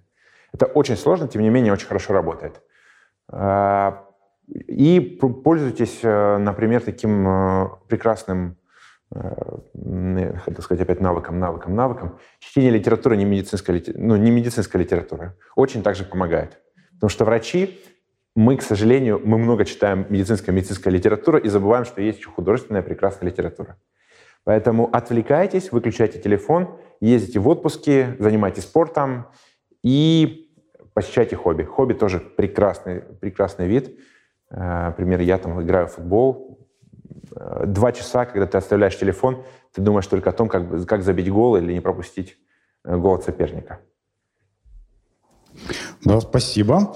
Еще у нас есть вопрос, как молодому доктору справиться с недоверием пациента из-за его возраста. Ну, то есть, видимо, молодой доктор считает, что пациент ему супер. не доверяет из-за возраста. Что делать? Супер, супер вопрос. Я начинаю всегда первую лекцию, когда приходят к нам ординаторы, говорю о том, что вас никто не будет вначале воспринимать всерьез. Используйте это как преимущество. Потому что это ваше преимущество. Вы приходите и говорите о том, что да, меня зовут э, Сергей Иванович, я врач-ординатор первого года, только-только со студенческой скамьи, но я пришел с вами пообщаться. Если э, и вы уже, может, обсуждали, что если вам, у вас останутся вопросы, которые я не смогу на них ответить, э, я приглашу там более старшего, старшего доктора. Я поступаю следующим образом, с мой опыт. Э, я на первой встрече, когда приходят молодые ординаторы, я захожу всегда с ними вместе. Тем самым показываю важности, я говорю о том, что вот он, там, Артем Васильевич, ординатор первого года, молодая восходящая звезда, пока молодая, пока восходит, тем не менее доктор, он, он задаст вам вопросы, которые вас интересуют. Если вы будете проявлять внимание пациенту и правильно с ним общаться, ему будет глубоко все равно, сколько лет доктору и э, когда он закончил. Я супер молодой доктор для моего возраста и для моей хирургической карьеры. То есть и я хирург-онколог. Как вы думаете, у меня мало операций? Вот сейчас после лекции у меня еще две операции. И никого не, не интересует мой возраст. Интересует, как принимаешь клинические решения, практические навыки и как ты общаешься с пациентом. Потрясающе. Спасибо, Ростислав. Но у нас, видимо, это какая-то болевая точка а, у аудитории. И еще один вопрос, каверзный вопрос а, от пациента о возрасте доктора и его опыте. Какой ответ подойдет больше? Цифра или грамотно увильнуть внимание? Задайте пациенту вопрос, почему это его беспокоит. Доктор, а сколько вам лет? И какой у вас опыт? Э, задаете вопрос. А почему вас это волнует? Вы знаете, вот у меня есть... Э, я хочу, чтобы у меня был седовласый старик. Говоришь, это очень хорошо. Вы большой молодец, что вы хотите там седовласого старика. Тем не менее, я готов, если вы не против, стать вашим доктором и пройти на всех этапах э, с вами все э, дальнейшую тактику лечения вместе пройти. Если у вас останутся какие-либо вопросы, не проблема, я вам, вот вы выберете седовласого доктора, который вам понравился, я вам его приведу, и вы с ним дальше будете работать. Никто из пациентов, когда вы правильно общаетесь, правильно все показываете, поверьте мне, никто не будет от вас отказываться переходить к другому доктору.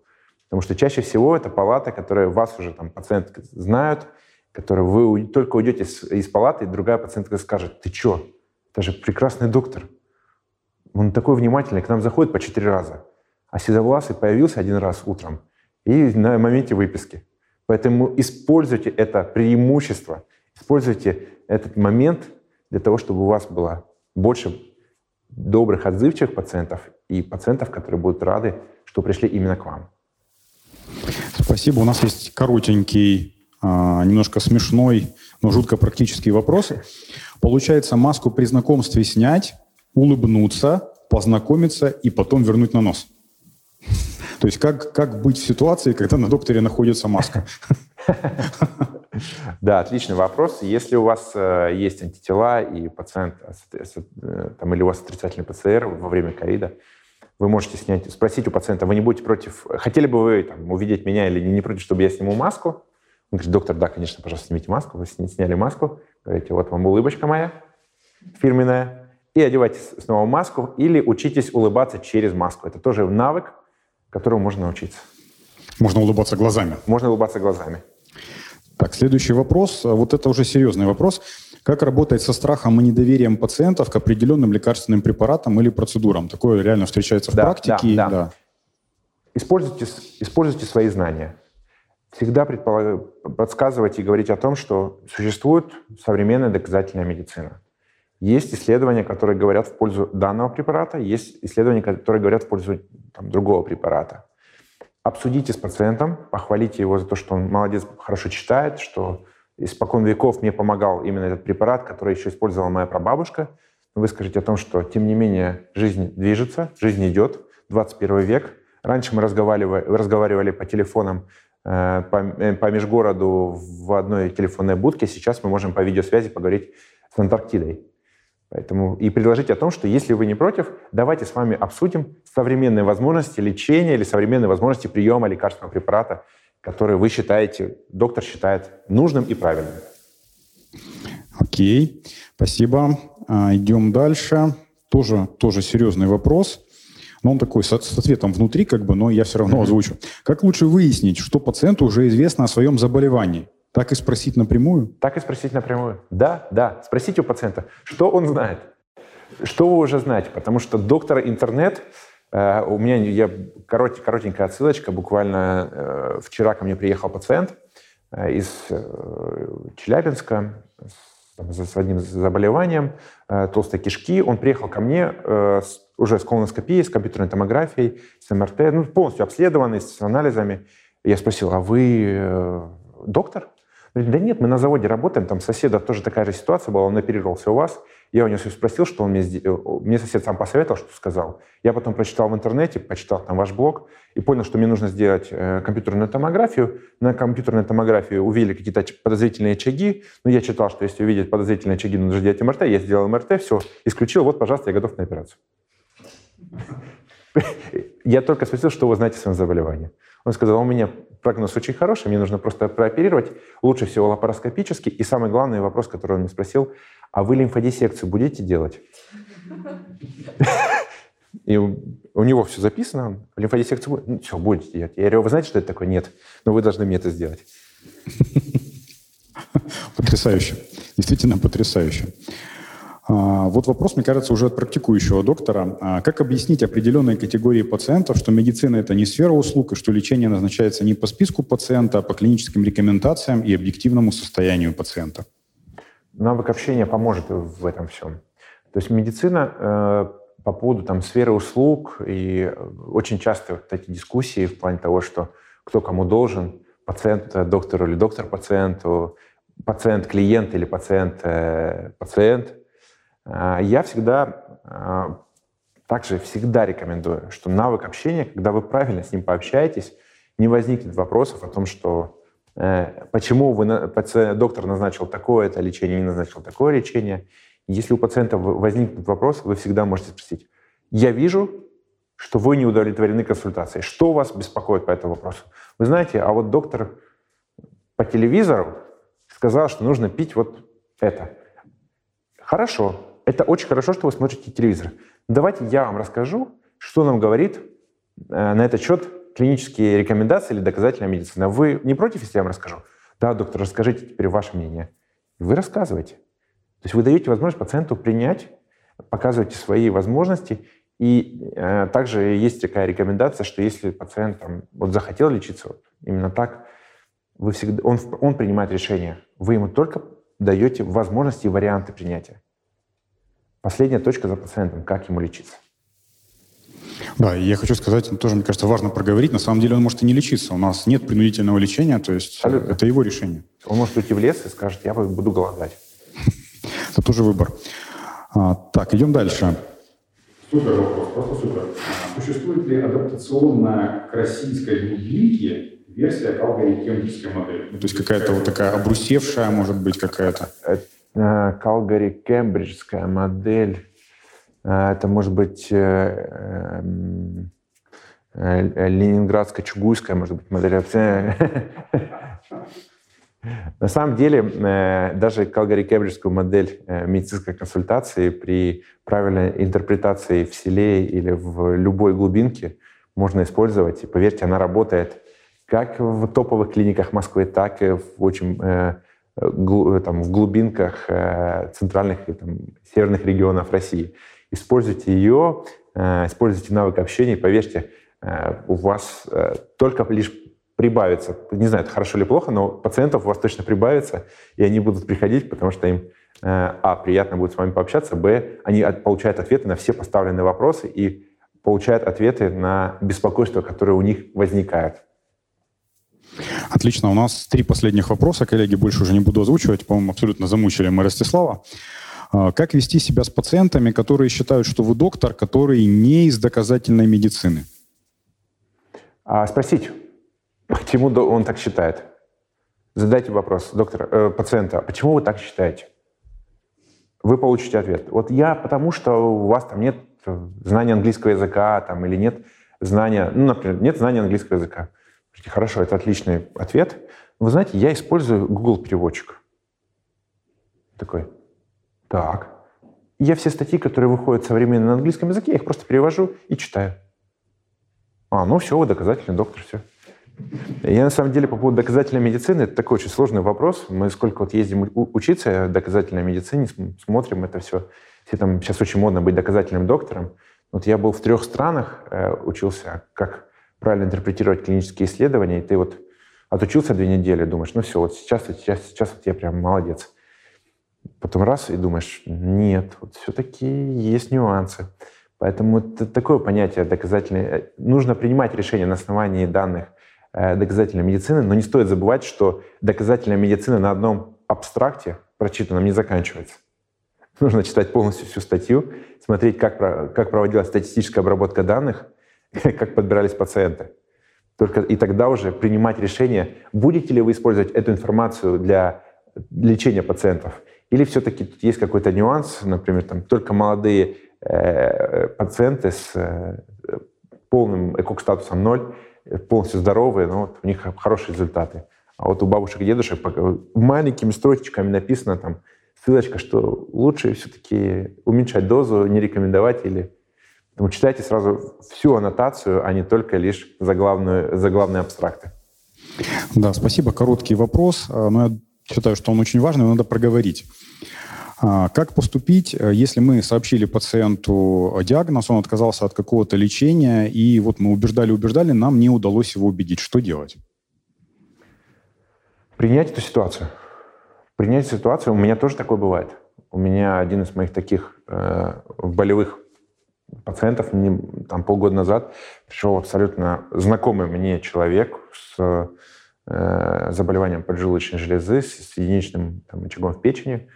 Э, я ему, я прям включился в работу, там, сделал все обследования, быстрый диагноз, говорю, все, нам нужно начинать лечение. Что он мне сказал? Я пойду в лес, э, там, буду дышать свежим воздухом, питаться там только овощами, и вот буду... Он пришел там с книжечкой «Как победить рак», я очень сильно старался находить возможности общаться с родственниками, пациентами, но у меня ничего не получилось. То есть пациент принял решение, что сказал, я вот пойду таким-то, таким-то путем. Конечно, к сожалению, через полгода он пришел уже ко мне в более сложной ситуации, когда уже готов, сказал, я все, я готов лечиться любыми способами. Тем не менее, у меня возможности было уже предложить ему лечение было меньше. Поэтому это момент принятия. Принимайте точку зрения пациента, не нужно все-таки переламывать, стараться ее прям биться, э, то, что прям вот не нужно, не нужно, потому что в конце концов вы сможете, можете остаться виноватым. Поэтому тоже помните о том, что вы показываете возможности лечения. И не, не старайтесь сильно там навязывать и прям хватать его за руку, вести в процедурный кабинет, ставить капельницу и говорить, вот сейчас я вам назначу по-любому. Поэтому, к сожалению, такое бывает. Это нужно принять и поддерживать даже таких пациентов, которые все равно к вам возвращаются и просят о помощи. Да, и еще один практикоориентированный вопрос. Мне кажется, каждый доктор рано или поздно с ним столкнется. А, допустим, пациент негативно настроен из-за бахил. Врач это выслушал. А что сказать дальше? Что-то вроде «да, я понимаю». Отличный вопрос. А, скажите о том, что это, конечно, меня бы это тоже возмутило по поводу... Скажите, что меня это тоже в свое время возмущало.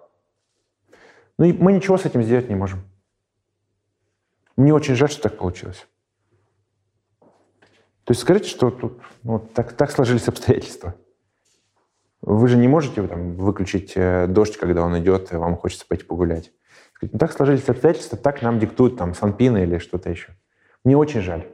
Но тем не менее, давайте, чтобы меньше уменьшить ваш плохой настрой, мы с вами проговорим на консультацию чуть-чуть дольше, чем запланировано. Дайте маленькую, называют, дать маленькую плюшечку пациенту. Дайте плюшечку и все.